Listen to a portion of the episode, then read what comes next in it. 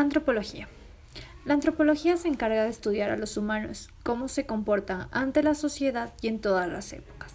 Se involucran otras disciplinas como la filosofía, la historia, la sociología y la psicología.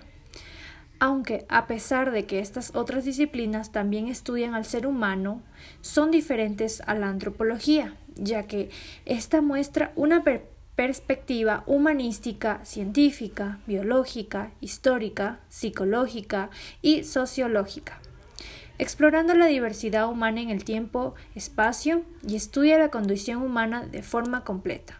Se realiza también la antropología y los medios audiovisuales como una triple perspectiva, los cuales son la utilización en la investigación, la transmisión del conocimiento antropológico y como el objeto de estudio de las ciencias sociales. Un ejemplo podemos decir que es cuando surgió Cancún, ya que las personas no se percataron de llamar a los antropólogos para que realizaran un estudio de este lugar.